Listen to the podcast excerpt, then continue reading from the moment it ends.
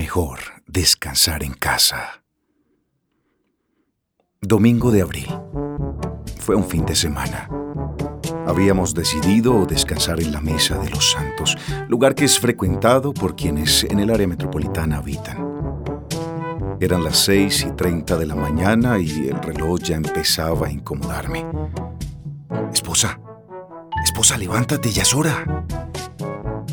Solo recibí como respuesta su espalda y una cobija que cerraba las posibilidades de cumplir con el itinerario definido el día anterior.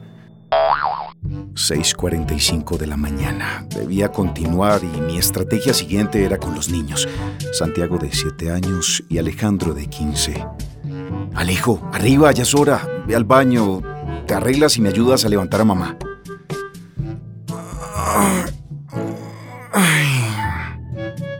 Esa fue su respuesta. Ah, no, señor. Te dije que si te ibas a trasnochar, no montaras gorro.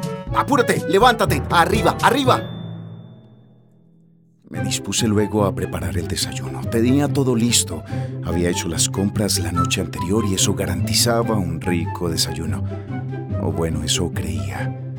La leche que tenía vencimiento en cuatro días extrañamente estaba marca. El congelador al parecer la noche anterior había descongelado y dañó la masa para las arepas con el agua que escurría. No había desayuno. Ya era desesperante. Mi genio ya no era el mismo. Pero busqué solucionar yendo a la panadería de la esquina. Allí siempre hay respuesta. Estaba cerrada.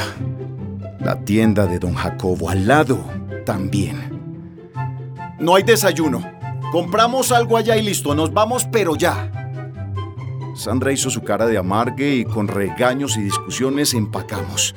Nos dirigimos hacia el auto, pero una rueda estaba pinchada. La situación cada vez era más y más compleja. Mi desespero era tal que no sabía ya qué decisión tomar. Después de una serie de situaciones, decidimos quedarnos en casa. Más tarde, sobre las 7 de la noche, las noticias anunciaban lo siguiente. Mucha atención en la mesa de los santos. Una situación se presentó cuando una luz de tierra se precipitó sobre la carretera. Dos autos han quedado atrapados junto con sus familias. ¿Pudimos haber sido nosotros? Nunca lo supimos. Pero todas estas extrañas circunstancias que se presentaron antes dijeron que mejor es descansar en casa.